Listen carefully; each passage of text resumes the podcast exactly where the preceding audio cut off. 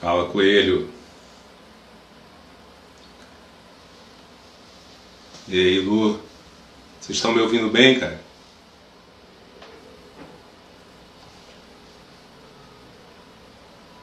Maravilha.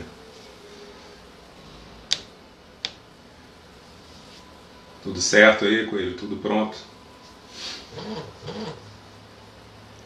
Olha o Kevin aí da Woods.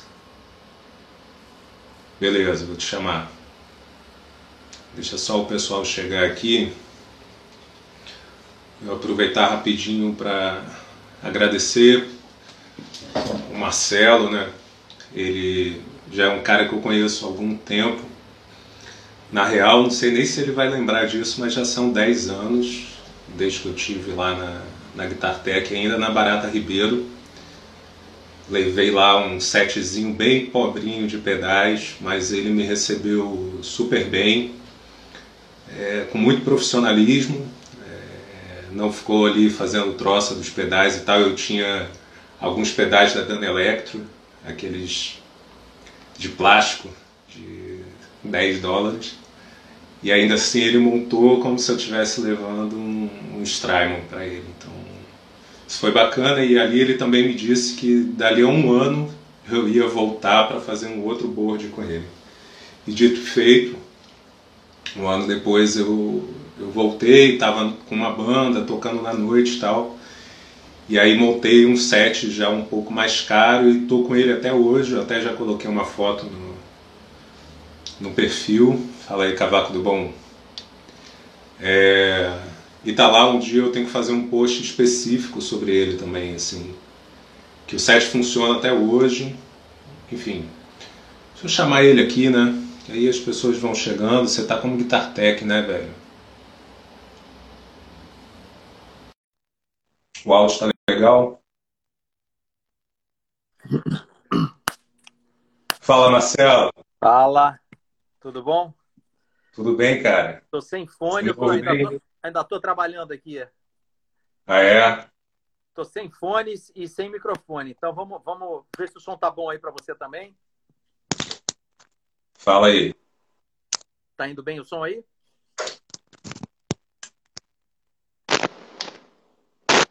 Agora eu acho que foi melhor. Fala aí. E agora? Agora eu tô te ouvindo na minha cabeça. Beleza. Acho que era aí o problema, então. É. Tá fazendo, tá fazendo um chiado, mas eu acho que é daí, do teu, do teu conector. Sim, sim. É que como bom brasileiro eu tô com uma certa gambiarra aqui. Se você visse, você ia me puxar a orelha, mas... Bem, cara, é, eu estava até assistindo umas entrevistas suas. Recentemente você teve lá com o Fernandes, né? Foi domingo que você fez uma... Com o Maurício, né? Uma live com ele. Isso. Foi bem bacana, assim. Eu diria que foi uma live bem técnica, né? Assim, você deu várias dicas, assim, de de montagem, de, de, de, de, adequação do set, falou algumas coisas sobre fontes também. Eu quero que, obviamente, você acabe falando um pouco das coisas que estão por vir aí, porque eu acompanho o teu trabalho, né? Então eu sei que você está para lançar alguns produtos bem interessantes aí, mais alguns produtos interessantes. Mas, cara, eu queria começar com uma pergunta puxando um pouco para a minha formação. A gente se conhece fora aqui da internet, a gente já conversou sobre várias coisas. Isso é um inclusive sobre a vida. Né? Estou me, estou me sentindo analisado já. Vamos lá. Não, não. O Freud está ali só para decorar. É... Cara, uma parada. Eu sou um tanto observador. E aí eu vou fazer uma pergunta que pode parecer subjetiva, mas que não é. Tu tem o símbolo da Guitar Tech tatuado no braço, no antebraço, não é isso? É, eu estou enganado. A logo, o, lo, o a logo e, a, e, e, os símbolos, é. Cara, o que, que te fez tatuar a eletrônica no corpo? O que, que te atrai na eletrônica? Você, na entrevista com o Fernandes, você falou um pouco de que em algum momento você precisou mexer com isso. Mas para o é, nível de trabalho que você faz, é um investimento muito alto, né, velho? De diversas ordens. Então, queria começar com essa pergunta, assim. O que, que te fez tatuar a eletrônica no braço? É, na verdade, a tatuagem, a tatuagem é uma história é, é até é, é, um case de estudo isso mesmo. A tatuagem é uma coisa que eu tinha enrustida na minha vida. Minha primeira tatuagem eu fiz com 30 anos de idade. Mas eu passei a minha infância é, num hotel chamado Palace, em Caxambu, que a minha mãe viajava, uhum. a, gente ia todas as férias para Caxambu e tudo. E, e, tinha o cinema do hotel, era um, cinema, um hotel tradicional em Caxambu. E tinha um cinema no hotel que eu, minha mãe estava lá fazendo as coisas dela e tudo. Eu ia sempre assistir os filmes do Bruce Lee no, no subsolo uhum. do hotel, que era o cinema. Só passava filme do Bruce Lee lá. E tinha um filme que me marcou muito, que era quando ele tatuava os dragões aqui, que ele segurava um caldeirão fervente, levantava o caldeirão fervente, tirava e a tatuagem estava pronta. Desde oito anos de idade, sete anos de idade, que eu queria ter uma tatuagem. E, e, sendo assim, eu fiz a minha primeira tatuagem, que foi essa aqui, que foi um tribalzinho, na época que era modinha, não sei o quê. A oficina era lá no Leblon. Eu fiz a minha primeira tatuagem para ver como é que era e tomei gosto já independente, já tinha morado fora, voltado e tudo, eu falei, estou livre para fazer a tatuagem, né? Porque família de milico sabe como é que é. Tatuagem, não pode isso, não pode aquilo, mas eu já estava ganhando a vida sozinho, já estava casado. Eu falei, eu acho que agora eu posso fazer uma tatuagem. E isso, isso para mim foi uma realização, uma de vida, né? Você sabe quando você conquista uma coisa que uhum. para fazer, uhum. independente se seja financeira ou de, ou de libertação ou alguma coisa. Então, Sim. Foi, e aí a tatuagem, toda a tatuagem que eu fiz até hoje, ela sempre representou um momento da minha vida. Então teve um momento, eu, eu não fiz logo de início a tatuagem da Guitar Tech. Eu fui fazer a tatuagem da Guitar Tech depois de uns uh, cinco ou seis anos de empresa. Quando eu registrei a Guitar Tech, quando eu registrei a marca e registrei ela no, no NPI, e, e abrir a empresa, a empresa mesmo no papel, porque a Guitartec funcionou informalmente de 97 até 2004, eu acho. Bastante, né? E aí em 2004, é porque na, no meio da música é tudo meio informal e naquela época Sim. muito menos, a gente tinha pouca você, você inclusive outro dia me perguntou de NPI e tudo, a gente tinha muito pouca uhum. informação, a internet ainda estava é, engatinhando, etc. Então, e pode parecer que não, né? Mas naquela época era difícil a internet. Era internet de escada ainda, até sim, ano 2002, sim. 2003. Sim. Então, quando eu registrei a marca, que eu solidifiquei a minha ideia da marca Guitartec, fiz, eu que desenhei o logo, eu que bolei, eu que achei os símbolos de eletrônica, as fontes, não existia fonte de eletrônica. Depois passou a ter fonte de eletrônica. Uhum. E aí eu registrei, eu falei, eu preciso, eu preciso registrar na minha vida esse, esse, esse momento, entendeu? Assim como eu tenho outras tatuagens de outros momentos da minha vida, entendeu? Por exemplo, essa tatuagem aqui é um brasão que seria o brasão da família, tem o Gzinho aqui de Guilherme. Essa, essa tatuagem aqui foi depois da Guitar Tech, porque quando meu filho começou a ler, ele falou: Papai, o que está escrito aqui? É Guilherme? Eu falei, não, filho, não é Guilherme, é, é Guitartec, é o nome da empresa do papai. Ele falou, ah, por que você não faz uma tatuagem para mim? Aí eu falei, ah, não vou escrever Guilherme, né? Porque eu já tenho. Aí eu fiz um brasão com G de Guilherme e, e presenteei ele com a tatuagem. E as outras também, cada uma conta uma história. É, é bem Bacana. Curioso. Bacana. É, cara, porque, como eu estava te falando, assim, é, desde lá aquele primeiro atendimento. Aí ele aí. É, desde aquele primeiro atendimento lá que a gente se conheceu, dá para sacar o nível de dedicação que você tem, né? É que nem eu estava contando há pouco, assim. É, eu cheguei lá com um pedal fudido, né? E tu me recebeu de boa, assim, né? Porque tem, tem uma galera, às vezes os vendedores de loja fazem muito isso, né? Quando você chega para comprar, você tem dinheiro para comprar só um jogo de corda e fica querendo namorar a Gibson que está pendurada, o cara te dá um, sei lá, nem te atende, né, velho? E você me recebeu super bem, você me escutou, assim, isso eu achei uma parada, é, um diferencial. Lógico que tem outros é, construtores país afora aí, ainda mais agora eu pesquisando, você vê que tem essa atenção, mas eu achei, eu ainda não encontrei alguém com esse nível de dedicação, assim. E aí você contando a história da tatuagem vai ao encontro dessa impressão que eu tenho sobre você, assim, né?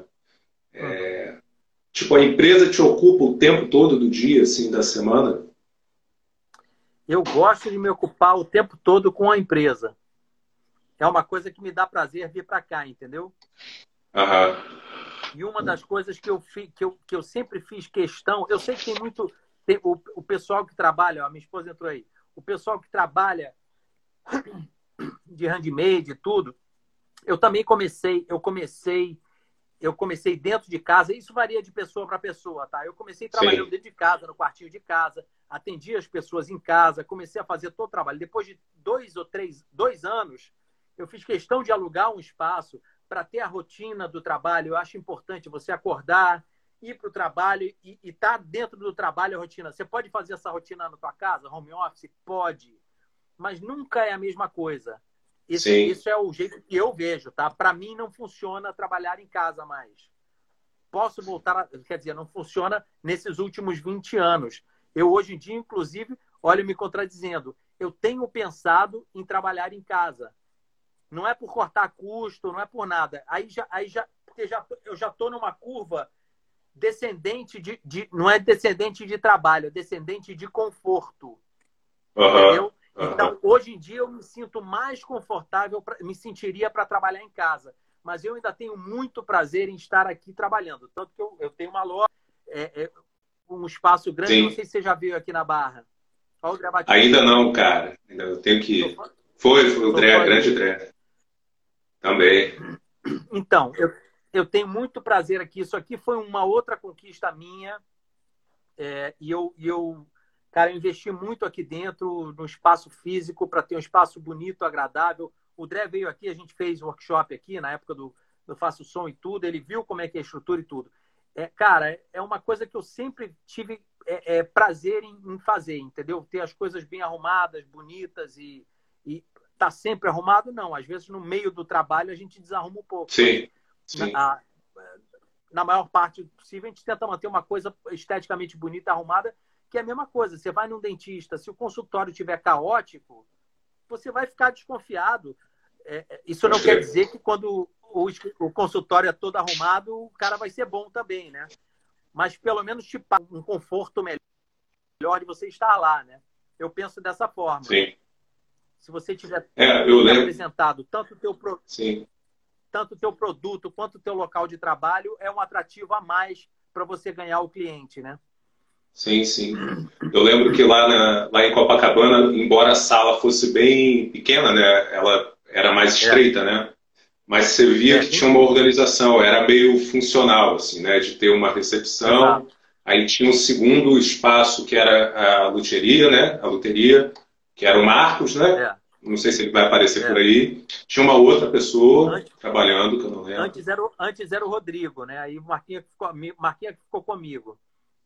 E tinha, o, tinha lá os assistentes dele. Comigo tinha outra pessoa, acho que era o Márcio, não lembro quem era. Eu acho que era, cara. Você não estava sozinho, não. E lá no fundo ficava a tua bancada. E aí eu lembro que na época eu até comentei quando eu fui puxar conversa, né? Assim, falar, pô, sou psicólogo e tal, você tá arrumando isso aqui obsessivamente. Aí você começou a, a falar aí da, da tua vida um pouco e dali deixou de ser só um, um prestador de serviço e um cliente, e começou ali uma certa amizade, a gente manteve contato desde então e tal. E aí eu lembro de te falar isso, assim, eu falei, caraca, cara, você deixa tudo arrumado, os conectores, os capacitores, tudo dividido direitinho, assim, e uma parada funcional que, que eu lembro que você estava trabalhando, quem sabe, o Marcelo, ele é meio taque, cara, ele não é monotarefa, não, ele vai estar tá soldando um pedal mas vai estar falando com você, pegando uma outra parada, ele, ele é meio inquieto, assim. E aí você estava numa dessa, foi errado? Né? Apesar, da, apesar que eu já te falei da minha dislexia, né? Sim, sim. Mas, cara, virei, até como psicólogo, virei, não acho que é tão grave assim. Não. não, eu virei multitarefa por causa do Venvance, a medicação que você conhece muito bem. Sim, Vevance sim. te põe no foco para quem tem a dislexia. O meu filho tomou também. Então, Vevance eu, eu, eu recomendo.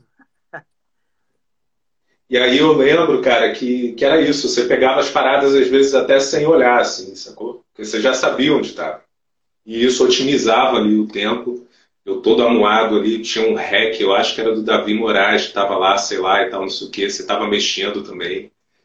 É, muito bacana. E, e, essa, essa coisa que você está falando um pouco da, da tua história, e eu escolhi te perguntar da tatuagem tem a ver com isso que eu vou te falar agora, porque eu que estou começando nesse mundo, assim, digamos, seja da internet, seja fala Mota, é, seja de um empreendimento diferente, né, do que eu vinha fazendo na vida até então, é, é, importante, você foi um dos primeiros caras a me dar as dicas, né? A questão lá do domínio, de organização, o que, que tem que fazer, ver isso, ver aquilo, ou ficar de olho naquilo lá, fala. É, e a gente está nesse momento agora, que não sei se por medo da gente morrer ou de que porra vai vir depois dessa pandemia, a gente está vendo que muitas pessoas estão se lançando a fazer coisas. Eu sou um exemplo disso, e acredito que você conheça outras pessoas também que estão fazendo isso. Só que você vem de uma história meio diferente. Ah, fala. Só te interrompendo, de uma forma geral, essa pandemia triplicou o número de empreendedores no mundo, porque porque fez o pessoal meio que sair da zona de conforto. Teve gente que perdeu o emprego, teve gente que, que, que perdeu parte da, da, da, renda porque o trabalho deixou uhum. de produzir tudo. Então a pessoa uhum. acaba tendo que se reinventar. E, e aí surgem uhum. novas oportunidades no, no, sentido. Agora, o que eu fiz com você, quando você teve essa ideia da enciclopédia, que eu, que eu captei na hora no negócio, e a ajuda que eu pude te dar foi de registrar domínio, não sei o que, depois você viu. Cara, eu nada, nada mais fiz com você o que em 1997 o João Castilho fez comigo. O João Castilho foi um dos meus primeiros clientes, sentou comigo e falou: Nossa, Marcelo, o que você vai fazer é muito legal. E eu acho que vai dar certo por causa disso, disso e disso e me deu umas dicas e eu segui as dicas é, na época dele, Eduardo Ponte, toda a galera que tá, todos os músicos amigos que estavam ali uhum, comigo uhum. e eu e eu consegui escutar e sintetizar as ideias e tocar para frente, entendeu? Agora você também já está com um tempo de estrada aí no, negócio, né, no business assim. É, olhando para a tua história, assim, velho, o que que para além dos produtos que você pretende lançar, não, que você vai lançar agora, é, é, o que, que você almeja, por exemplo, enquanto empresa, assim, velho? É, tem coisas que você ainda tem lá, não precisa dizer quais são, obviamente, mas sonhos, assim, que você tem enquanto empresário de empreender, você tem isso ainda, assim, você ainda, sei lá, é, se inquieta à noite, perde um pouco do sono pensando nos projetos que você tem, que você quer realizar, e, pra? Para essa empresa, não. Eu acho que ela está bem formatada, caminhando bem. É, é, obviamente, novidades sempre vão ter, porque a gente sempre vai ter uma ideia a mais, ou vai melhorar um produto, né? ou, vai, ou vai ter uma sacada nova e tudo. É, os projetos andam, os projetos não tem muito o que fazer, é execução, né?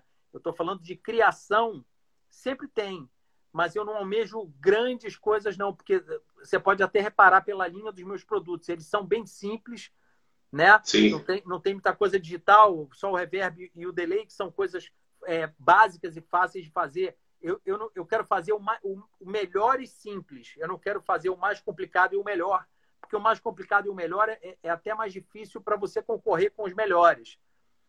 Entendeu? É, mas eu tenho sonhos para empreender em outras áreas. Isso ainda vou é, em paralelo, se eu, se eu, se eu conseguir, entendeu? Por isso Agora, eu, por isso que eu...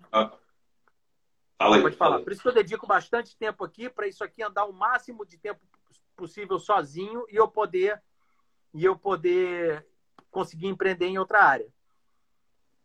Cara, uma outra parada assim que, que aí até eu que não sou muito da, das exatas, das sou de humanas, né? Então, mas eu gosto de acompanhar. Você vinha fazendo uns vídeos no teu canal, se não me engano, no YouTube, mostrando ali em loco como é que você faz as mods, cara, assim. Eu achei isso do caralho, porque aqui no Brasil a gente tem uma certa cultura de que você tem que ser o tempo todo melhor que o outro, né? Que você tem que competir para fuder com o outro, né? É, e eu acho que você, do, do, no, no, nível que você está de, de, de, de, qualidade de trabalho, você poderia agir dessa forma, meio estrela, assim, não vou dar o pulo do gato. E não, foi justamente o que você fez. Falou, ó, faz assim. É assim que eu faço. Né? E as pessoas ali interessadas e você também extremamente interessado em mostrar e, e isso não fez você perder cliente, por exemplo, sacou? É...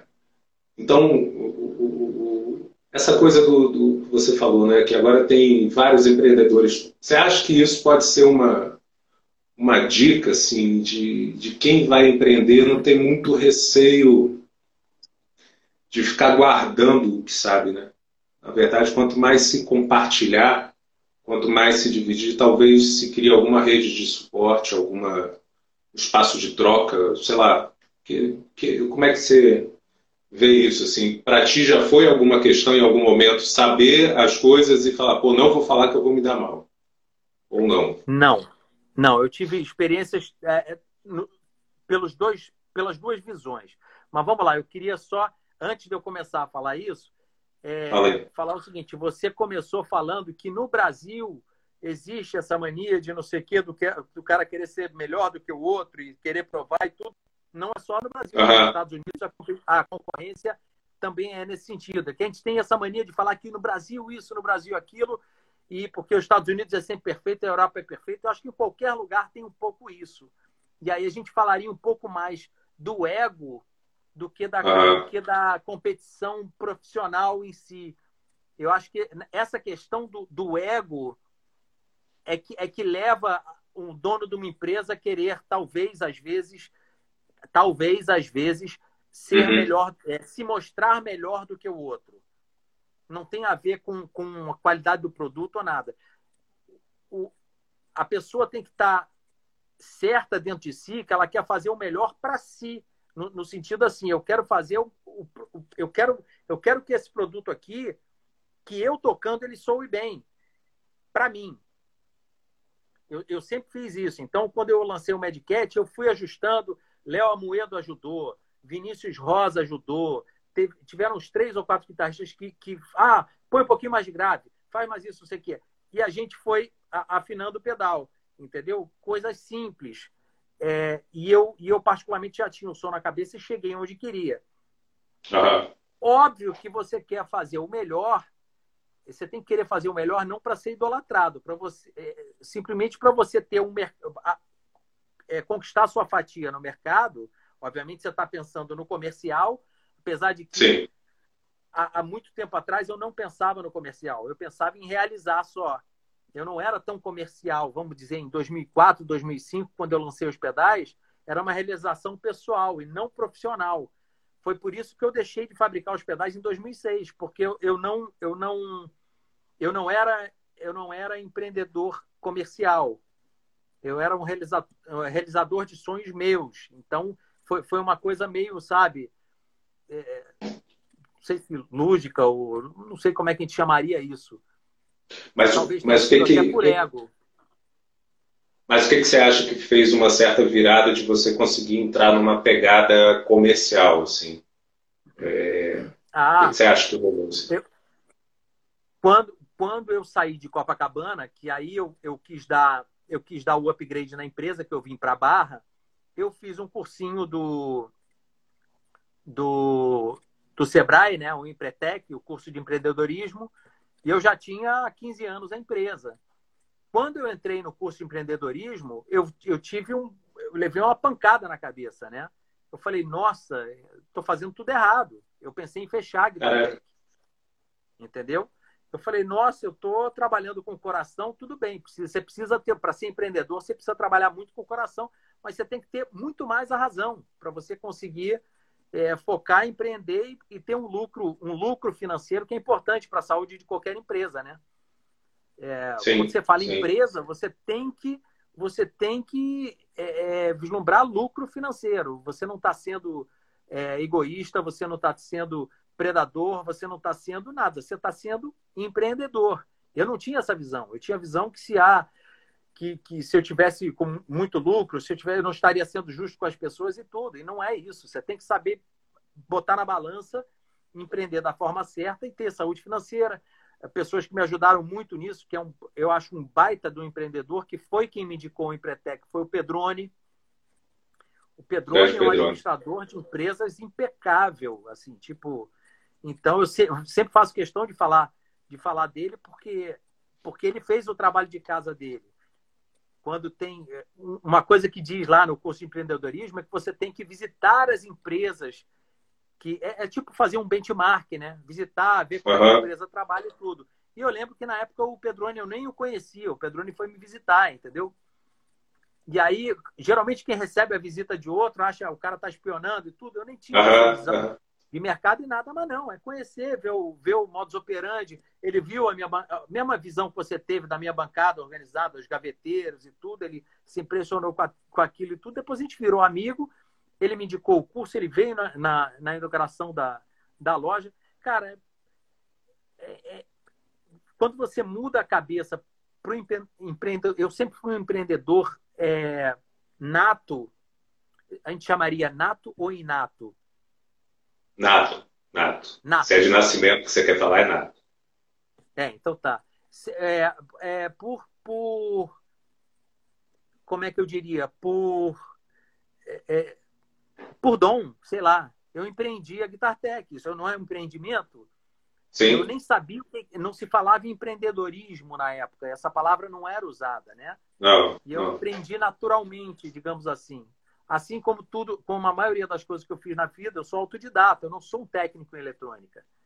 Eu aprendi na marra, eu aprendi na internet de escada, eu aprendi pesquisando, entendeu? Então é, é assim como música. Eu não me considero um músico completo. Eu não sei muito de música, eu não sei muito de harmonia funcional, eu sei tocar e, e às vezes eu sei o que eu estou fazendo. É engraçado falar isso, né? porque eu toquei profissionalmente, eu toquei profissionalmente com a minha banda há 25 anos e ganhei dinheiro, entendeu? Tocando profissionalmente com uma banda de eventos corporativos.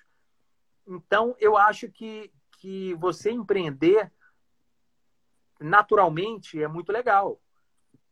E aí você poder desenvolver esse empreendedorismo que tem natural em você, você realizar o que é aquilo digamos que eu tenha feito é, a escola depois de ter aprendido a escrever, entendeu? Sim. O Empretec foi, Sim. O Empretec foi isso. Eu aprendi a escrever, não sei como, e depois eu fui para o colégio. Bacana você dar esse testemunho assim e falar também da função de estudar, né? Assim, de, de, de que nem tudo é na marra. Às vezes a técnica, seja na música, seja no empreender, na eletrônica e tal, é, te ajuda a chegar onde você quer, né? Assim, isso está acontecendo comigo aqui, por exemplo, né? É, quando a gente é usuário do Instagram só por diversão, você acha que é só postar foto, né? Exatamente. E aí, quando você começa a fazer isso como um trabalho, você começa a sacar as relações, os contatos que você tem que fazer. É que nem no mundo real, assim, né? Tem algumas pessoas aqui com as quais eu já conversei, assim, para tentar estabelecer parceria. É, dividir dificuldades às vezes, como é que faz, como é que não faz e tal. Parará. Bacana isso, assim. Galera, se quiser perguntar aí também. É literalmente business, né? Pois a gente é, aprende velho. a fazer business. É. E hoje em dia está mais fácil a gente aprender. A internet ajudou, as redes sociais, na verdade, elas atrapalham muito, mas elas também ajudam muito. Basta como você Sim. aprender a usá-las, né? Então, por exemplo, o Instagram eu acho uma ferramenta essencial para quem quer divulgar um trabalho. E aí você tem que estudar um pouquinho sobre isso. Você tem que saber a melhor Sim. forma de divulgar, a melhor forma de captar. É... E, por exemplo, até eu até pouco tempo atrás eu não sabia tirar foto de produto, eu tive que aprender. Entendeu? Aí você tem que aprender a tirar foto, você tem que aprender. A não ser que, eu, a não ser que você pague um fotógrafo, né? Ah, vim fazer uma sessão Sim. de fotos aqui, é outra história. Aí você está investindo na empresa. Agora, se você quer realizar, eu tenho que bater fotos diárias aqui. Eu estou com as fotos já preparadas que eu vou jogar agora. Quando eu chego em casa, todo dia de noite, eu, eu jogo material. Eu já preparei Sim. as fotos, chego em casa, trato e jogo. É um trabalho diário, constante, de quem está começando a empreender agora ou, ou quem já empreende há algum tempo, é trabalhar a rede social. Sim. Na Chegou uma época, pergunta. Na nossa época, a gente tinha o jornalzinho Balcão, né? Para fazer propaganda. E... Pode crer. Você lembra? Peguei isso aí. Tem uma pergunta aqui do Ricardo Vasconcelos, deve ser. Como é trabalhar com produtos em. Tá vendo aí? O que, que você tem a dizer, velho? Como é trabalhar com produtos em dólar com essa grande variação e altos impostos de importação? Ricardo, eu não sou loja, eu sou fabricante é, vamos dizer que eu acho que 50% dos meus insumos aqui, das peças dos pedais, são importadas. Né? Então a gente sofre um pouquinho com a variação do dólar, principalmente o dólar em alta, é, encarece o produto nacional um pouquinho para produzir.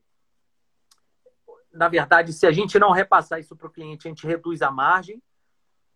É, eu, eu, por exemplo, estou mantendo os preços, apesar de ter, de ter do dólar ter dado aquele pico mês passado, já desceu um pouquinho, agora está subindo de novo. Uhum. Mas como a gente estava com estoque grande, então eu não sofri tanto. Talvez na minha, na minha próxima compra de estoque eu possa ter que recalcular alguma coisa, mas como a gente é, é como é que eu vou falar? Eu acho que não, eu acho que dá para segurar, dá para segurar. É difícil trabalhar, mas eu, eu, acredito que essa pergunta dele ele tenha feito para quem importa equipamento para vender, né? Achei que tivesse um percentual maior dos insumos vindo de fora. Ah, o percentual maior. É, quando eu falo, Ricardo, na verdade, vamos lá, vindo de fora, como é que eu vou te falar? Capacitor eletrolítico, resistores, tudo vem da China. Mas isso já tá, isso já entra no Brasil com as lojas de eletrônica e tudo, então não posso considerar que seja um insumo que eu importe. Eu não estou importando isso. Quando eu compro um potenciômetro, um jack, que são os insumos mais caros, um jack anfenol que vem da Austrália, um importador, ele quando ele me repassa o preço, um resistor, um capacitor, ele não tem variação de preço, porque são centavos. O cara, o, o cara que importa isso, a de eletrônica, eles compram containers disso e distribuem no Brasil. Ele tem um estoque para um ano, digamos assim. Eu estou exagerando, não sei qual é o estoque do, da, deles, né? Mas é, a gente está falando de componentes de 5, 10, 15 centavos, que a gente compra milheiro aqui, entendeu? Então não vai variar tanto. Agora, quando você compra potenciômetros importados, é, jacks e tudo, tem uma variação aí de 20%, 30% às vezes. Entendeu? Um jack que custava R$ reais passa a ser 12. Então, é, já faz uma diferença. É Marcelo. É tem, tem, que fazer uma planilha para o Ricardo. pra gente, pra gente entender, pra, até para eu entender quanto é que está é tá a variação aqui do. Tinha chegado uma pergunta aqui via DM do Tiago Castro, ele perguntou duas coisas, né? É, quais projetos de pedais serviram de inspiração para os pedais da Guitartec? E a outra pergunta é como, é como que você faz uma montagem de pedal tão organizada e sem chiados? Que condutores você usa? Como é que você faz o aterramento? Ih, rapaz, isso aí é pergunta técnica demais, né, para responder numa live. Eu, eu, eu, Você fica à vontade para não responder também. Não, não, eu posso responder. Inclusive, inclusive o Thiago é parceiro. O, na verdade, os pedais inspiradores, eu acho que de toda empresa que está começando, é, vai ser sempre um Tube Screamer da vida, né? Os, os pedais mais clássicos, assim. É, eu lembro que na época, é, o Silver Drive pod, poderíamos dizer que é na praia do um Tube Screamer. É, cara, o Ogro, o Ogro ele é uma mistura de. Foram os três primeiros pedais, né? O Mad Cat, o Tube Screamer e o, o Tube Screamer, o Silver Drive e o Ogro. O Ogro ele, ele, ele é meio um pedal meio esquisito, ele é meio Fuzz Face, meio Big Muff, né? Isso eu gosto tanto dele. Ele não é nenhum. Eu não gosto de nenhum dos dois. Ele ficou o meio dos dois que eu gostei. É... Agora, quanto à montagem, a montagem organizada depende do que ele está falando, né? Eu tenho um layoutista aqui, que é o Amorim, que faz os layouts das placas de circuito e tudo. É, o projeto, o esquema elétrico, a gente desenha, manda para ele. Quanto ao ruído, não, não, tem a ver muito com componente, não tem, tem a ver com, com a calibragem do ouvido. Quanto você quer de ganho, quanto mais ganho, mais ruído você vai ter. O aterramento o problema não é o aterramento da montagem do pedal. O problema pode ser o aterramento da montagem da pedaleira, se você tem loop de terra. Não tem muito a ver com o aterramento, não tem, o ruído não tem a ver com isso. O ruído são muitas variáveis. No, no que está acontecendo. Se você montou a pedaleira e eu vou ligar a minha guitarra, que é captador ativo, vai dar menos ruído. Se eu ligar um single coil com captador passivo, vai dar mais ruído. Não tem tem umas coisas que não são. Eu vou dar um exemplo: Copacabana Palace. Eu uhum. muito show no Copacabana Palace. O Copacabana Palace, lá no, no salão principal, lá, que é o Golden Room, o Golden Room ele tem toda a parte elétrica do Copacabana Palace embaixo do palco. Então, eu tinha um sistema super silencioso de hacks, eu tinha a noise reduction da, da, da Rush, eu tinha a minha guitarra com um captador ativo.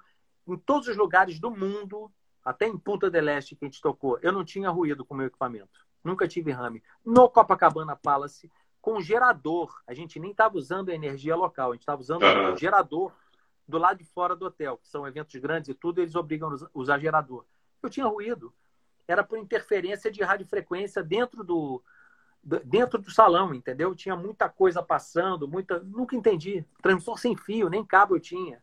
Aí trocava para cabo, ainda piorava o ruído. Então tem algumas coisas que, que é melhor a gente esquecer e seguir em frente. Faz o show, entendeu? Uhum. E o teu interesse pela, pela música, estou voltando lá atrás, né? Veio também desde a infância ou não? Estou tentando lembrar quem que me perguntou. Ah, foi, foi o Anderson da Pro Music, eu fiz uma live com ele na quinta-feira. O irmão uhum. da. Ele uhum. me perguntou como é que eu comecei a tocar. Aí o pessoal não acredita. Cara, eu fui fazer encontro de adolescentes com Cristo, 15 anos de idade. Na igreja Você... Divina Providência. Ali... É. Você. E a minha irmã já tinha feito. É, eu. É, por que isso? É, você. Ninguém A minha irmã me jogou. Olha aí, ó, o Franz, ó. Amigo de 30 anos, o Franz. Franz esse tem história. Conta aí, Franz. É, esse tem história pra caramba. Foi ele que me apresentou o Toto. Eu não conhecia Toto, Steve Lukather, ele me apresentou há 30 anos atrás. Ele falou: escuta esse cara aqui que você vai gostar. E até hoje tá aqui. todo dia eu escuto. Mas aí, resumindo, a minha irmã me colocou nessa história de encontros de adolescentes com Cristo, não sei o quê. Fui lá eu fazer. Aí tinha lá a banda que acompanhava os jovens para tudo que era canto do, do negócio, tocando violão. Eu fiquei olhando aquilo. Eu falei, pô, quero, quero ser da banda. Aí comecei tocando na igreja, violão na igreja. Encontros de adolescentes com Cristo, com 15 anos de idade. E de lá você já caiu, caiu de cabeça assim na, nas gigs ou ainda levou um tempo? Você foi Não, estudar alguma coisa? Não. Eu fui começar a tocar com 18 anos de idade. Aí, aí você, uns três aninhos já praticando aí violão e guitarra, você já consegue tocar alguma coisa, né? Sim. Aí eu escutava muito Celso Blues Boy na época. Obviamente a gente sempre envereda pro, pro blues, né? Que é mais fácil. Uhum. E aí eu já comecei a tocar. Tinha uma galerinha lá no bairro que tocava, a gente fez bandinho e tudo, e foi. Aí por aí foi. Você vai conhecendo todo mundo. Por isso, poderia pensar em circuitos para baixo, hein? Luciano.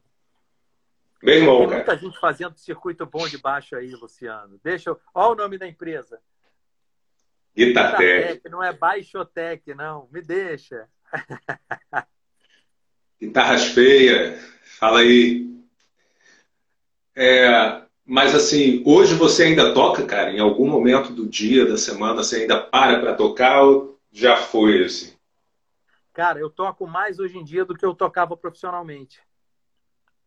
Eu já Sério? tinha estúdio, inclusive, eu tocava bastante. É porque eu tenho que testar pedal todos os dias. Todos os dias eu tenho cinco a seis pedais para testar. E aí você vai tocando. Eu sempre gosto tanto de tocar nos pedais. Eu coloco uma musiquinha aqui no computador fico tocando. Quando eu vejo, eu estou tocando há duas, três horas. Eu falo assim: ah, meu Deus, eu tenho que voltar a trabalhar. Aí paro de tocar. Se dizer que hoje em dia eu, eu acho que eu estou tocando melhor do que há, há dez anos atrás. Eu toco duas a três horas por dia. Mas é diferente, né? Você tocar testando ah. pedal. Sim. Oi, tá falhando, tá falhando um pouquinho a tua aí. Foi. Não, não, foi a minha hoje. Mas o que que costuma tocar na, na tua playlist, assim, que você curte tocar, que aí você perde a hora? Cara, já, ou eu coloco um backing trackzinho aqui para ficar tocando junto, ou eu to coloco as músicas do Toto, que eu sei algumas e toco junto, ou o que estiver tocando aqui, a gente vai, vai tocando em cima. Mas geralmente eu toco mais sozinho, sem acompanhamento. E é engraçado isso, porque você vai você vai se acostumando a tocar. Eu, por exemplo, se eu fosse tocar numa banda agora, eu provavelmente ia perder. Porque uma coisa uhum. é você tocar junto, outra coisa é você tocar sozinho, né? Então eu acho que eu estou tocando, executando melhor as cordas da guitarra, mas para tocar em conjunto eu estaria menos treinado. Eu teria que ter um, uma série de ensaios, entendeu? Oh, o Rafael perguntou aqui, eu acho que é a respeito de circuitos para violão. Mas pelo visto, o teu foco é guitarra, né, velho? Meu foco é guitarra. E ó, vou te falar, circuito de violão bom é difícil, viu? Pré para é. violão é uma dificuldade, cara. E é danada, né? Oi? É danado para dar defeito também, né? Ah, depende, é. Eu tenho. Geralmente o que não dá defeito. Cara, tinha os pedais da Fishman Aura, que eu tenho até uma pedaleira do Lulu Santos, uns pedais prateados. Sim. Nossa, aqueles pedais eram excelentes. Excelentes e não davam problema. Aqueles pedais da Aura Fishman eram impressionantes de bom. O Guitarras Feio aqui perguntou, não, não esqueci teu nome. É. Ele perguntou aqui qual pedal mais feio que você já viu. Não sei se em som ou em mais imagem, feio, né? Mais feio que eu já vi deve ser imagem, né? Ih, rapaz.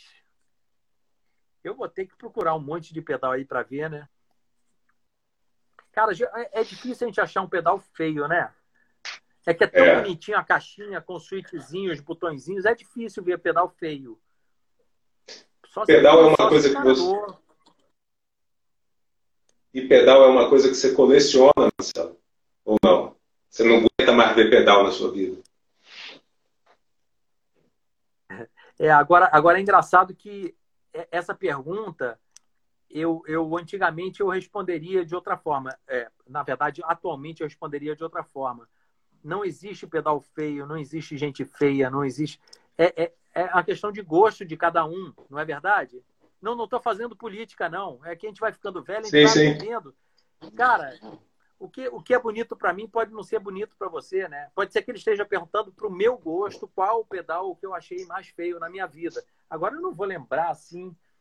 É, por exemplo, eu nunca achei o, o, Big Muff um pedal bonito. Eu sempre achei ele trambolhudo, inclinado, assim, o Big Muff prateado, né? Uhum. O russo, verdão, sim, sim. eu acho bonito. Sim. Depois, quando fizeram aquele prateado com três botões grandões, redondos em cima, é um pedal que esteticamente eu acho feio. Né? Um prateado com silk em cima, a caixa em ferrugem. Eu nunca boa impressão daquele Big Muff que eu esteja lembrando aqui, mas eu tinha que passar uma lista de pedal para falar ah, assim eu não faria, ou do outro jeito eu não faria. Eu já fiz pedal feio, é, de, de, de, improvisar na montagem, o protótipo, às vezes sai feio. A gente, sei lá. O design do, dos pedais da Guitar Tech é, é, você quem, quem inventa? Como é que é isso? Assim, né? Dentro da empresa, como é que é isso? Você diz da, das plaquinhas, né? Que tem os desenhos. É o layout externo, né? Não é de circuito que eu estou falando. É. É a carinha do gatinho eu que criei lá em 2000. O ogro, o gatinho, o Silver Drive, eu criei tudo. Depois, nessa época é, mais atual, quando o Emanuel trabalhou aqui comigo, ele criou alguns, alguns designs das placas, né? Do Medbug, que remete ao Mesabug, né? O Kaizen, é, mas tudo em conjunto, né? Batendo papo, ó, tá gostando disso, gosta daquilo, vamos fazer assim. E eu mexo aqui no Corel, eu sempre fiz as artes no Corel e tudo. Então, em parceria, outros desenhos são originais. Eu tenho que até ver o Fast Rabbit, eu fiz também. Até tem as plaquinhas aqui. Isso, isso tudo é muito simples, né? Porque, na verdade, eu sempre, eu sempre fui simplista, assim, de fazer o desenho. Uhum. Então, isso aqui é tudo... Mas isso é o mais difícil, né? Eu vou traçando. É, mas eu sempre fui, eu sempre fui nesse visual mais simplista, assim, sabe? De...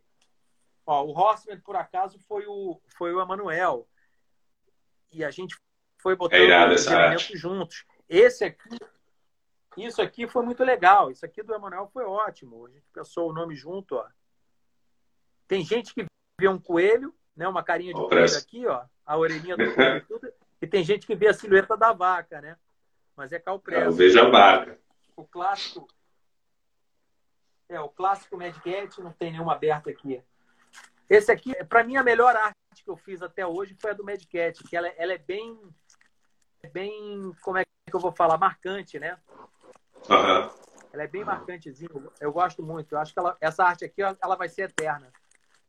Eu até dei uma alterada do original. Essa arte eu acho muito legal. É, mas é muito boa. Muito boa. É uma marca, né? Então, Ficou como marca da Guitar Tech. Assim. Isso, é. Às vezes o pessoal nem fala Guitar Tech, fala Met, né? Empresa Met. É. Agora, o, o, Marcelo, voltando um pouco aqui mais para o business, é, a Guitar Tech ela tem uma linha, dá para montar uma pedaleira da Guitar Tech e fazer gig por aí, né? Assim, é, reverb, delay.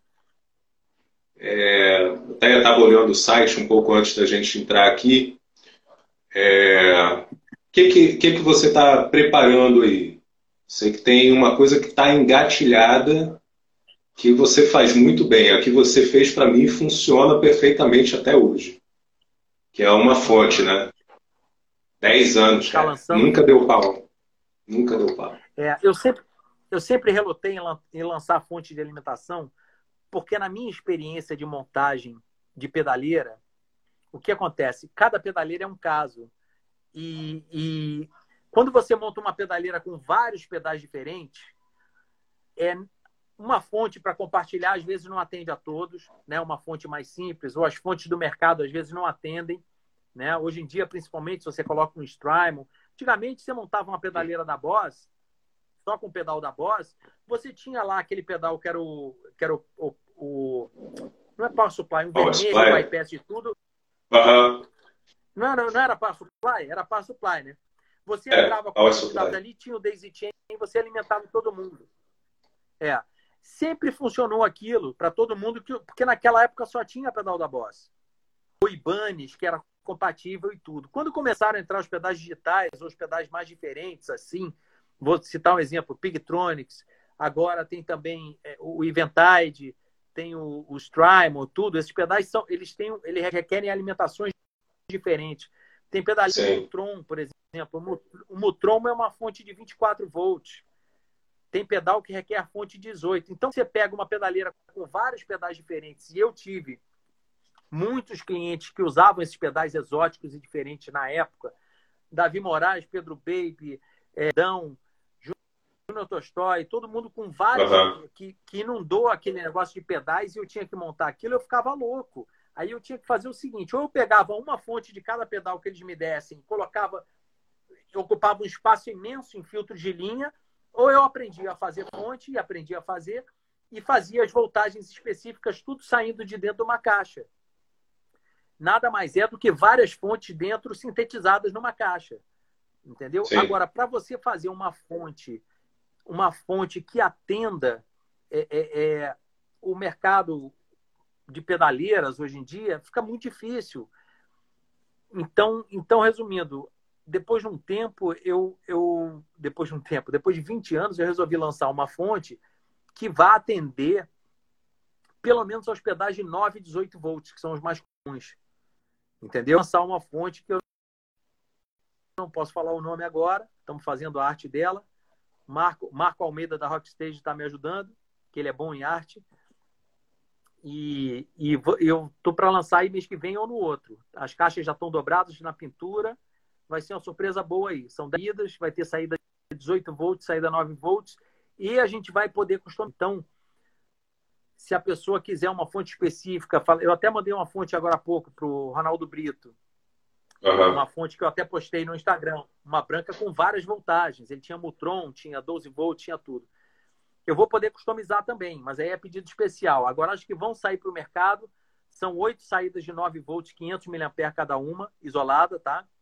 E duas saídas de 18 volts compartilhadas, com 500 mAh, 250 cada. Então, essa, essa fonte vai, vai atender bem ao mercado aí. Com certeza. Com certeza. Agora você também continua fazendo os pedais custom shop, não? Além dos de linha, de... Aquele DeLorean tá do caralho, hein? Qual? O DeLorean, o fuzz, né? Você pôs um ah, fuzz ali dentro. Pois é. Você pôs um fuzz ali. Foi... É, dá para botar os pedais. O espaço é pequeno para botar os circuitos. Quando você vai, por acaso, a placa do Fuzz coube exatamente ali no compartimento onde fica o motor do DeLorean ali, quando você desmonta tudo, cabe. Não é qualquer placa que cabe ali. Então, se eu tiver que montar, por exemplo, um delay, eu vou ter que montar ele ponto a ponto ali dentro. Eu vou ter que pegar o circuito e, e fazer o, é, um ponto a ponto complicado ali. Eu já vi o DeLorean montado com delay. fiquei curioso para ver qual, é, qual, era a placa que estavam usando dentro, mas o, o, cara não mostra, né? Como é que foi montado. Eu já montei dois DeLorean, na verdade, já. Uh, O cliente é que falou: Ah, você montaria para mim no DeLorean e tudo, não sei o que. Eu falei: Monta. Aí ele mandou o carrinho.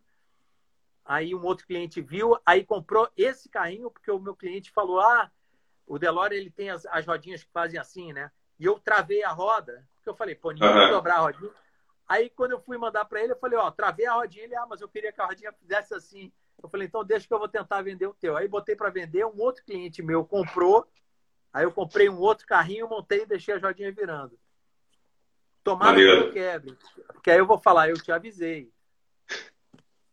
E como é que está rolando lá os atendimentos, Marcelo, na Guitartec? Você está recebendo cliente já, não está? A coisa está sendo só pelo e-commerce, na internet? Como é que está? Na verdade, venda de pedal, os últimos dois anos tem sido geralmente... Bom, o pessoal do Rio vem aqui, não tem problema, né? mas tem sido o e-commerce, né? Para fora do Rio de Janeiro, tudo certo. Eu não, eu não tive muita restrição. No, no, começo da pandemia, a gente meio que se isolou muito, né? Tipo, eu também estava vindo trabalhar, eu fiquei, eu e minha mulher, trouxemos os pais dela de São Paulo, ficamos meio que enfiados em casa, tiramos umas férias forçadas, assim, de um mês. Depois eu voltei a vir para cá para arrumar. Aí foi um, foi um tempo bom também, que eu, eu tive tempo de arrumar aqui o espaço, é, mudar algumas coisas que eu queria mudar. Não fiz a reforma ainda que eu estava querendo, porque eu ia fazer a reforma aqui no andar de baixo para gente fazer, a gente fazer o curso presencial que eu estava lançando. Sim, Aí sim. Veio a pandemia, veio a pandemia, eu tirei o curso do ar, já estava fazendo venda do curso, tirei, não fiz a reforma aqui para a gente ver como é que vai caminhar o país. E mas eu arrumei muita coisa aqui. E por acaso eu estou atendendo normalmente com os, os, devidos cuidados, né? A gente está de máscara, Sim. agora eu não estou de máscara porque estou trabalhando sozinho aqui. É, mas, por exemplo, hoje veio um cliente trazer um amplificador e aí eu recebi máscara, álcool gel, tudo certo. Foi embora. A gente. Acho que se todo mundo tomar cuidado, não tem muito, muito problema. Mas eu não, como eu não sou mais loja, então eu, não, eu nunca atendi público passante. Nos últimos três anos, eu não atendo mais o público passante. Eu deixei de ser loja física de venda de produtos usados e tudo há uns três, quatro anos. Então, eu parei de atender público passante, o pessoal que vinha testar equipamento e tudo. Então, Agora eu atendo com hora marcada, ou uhum. a pessoa quer vir testar um pedal para fazer a compra e tudo, a gente agenda, vem e tá tudo certo. Também não tem muito, muito mistério, não. Beleza. Marcelo, é... cara, eu quero te agradecer, velho, pela, pela presteza com a qual você aceitou o convite.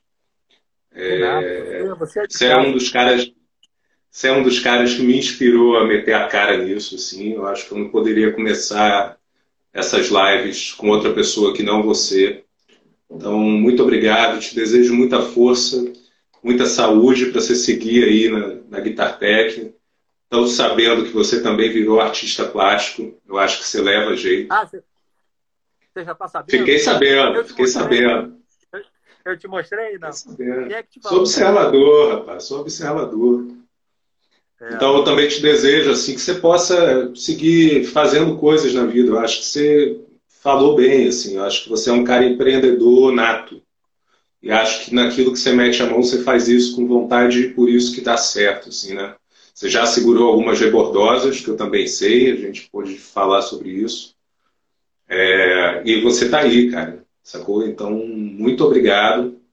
É, no que a página puder te ajudar, a gente está aí se quiser, para conversar, pedir opinião, é, ajudar em divulgação e tal, estamos juntos. Espero que tão logo essa pandemia passe, eu possa ir até aí a gente tomar uma cerveja. Beleza? Exatamente. Se Deus quiser. A, a, a dica que eu deixaria para um, bom, um novo empreendedor seria o seguinte: ser um ser é, é, resiliente, se recuperar rápido das pancadas, né? A gente, a gente conseguir superar as dificuldades, as, as, as adversidades e seguir para frente. Isso aí. Essa é a, Deixa eu só aproveitar. É e a mais difícil de cumprir. É. é aproveitar ainda que o, o Instagram não derrubou a gente, deixar um recado que na próxima terça teremos uma outra live nesse mesmo horário, às 6 horas. Não sei se ele ainda está por aí, mas a gente vai conversar com o Lucas da Caracique de Tars. que é um cara também empreendedor, inteligente para burro, um cara que está atacando em diversas frentes aí nas mídias, e que veio com uma pegada parecida até com a do Marcelo, acho, no sentido de deixar a própria marca, né? Ele não quer fazer mais do mesmo, ele quer fazer diferente e fazer bem. Então, uhum. é isso. Mais uma vez, muito obrigado, Marcelo. Uma boa noite, Beleza. um bom resto de trabalho, depois um bom descanso para ti. Até a próxima, velho. Valeu, Obrigado. Fala. Obrigado aí. Abraço. Falou. Tchau, tchau. Abraço.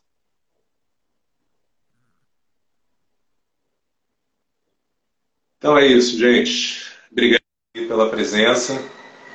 Terça que vem, seis horas, estaremos aqui novamente. Alô? Um abraço.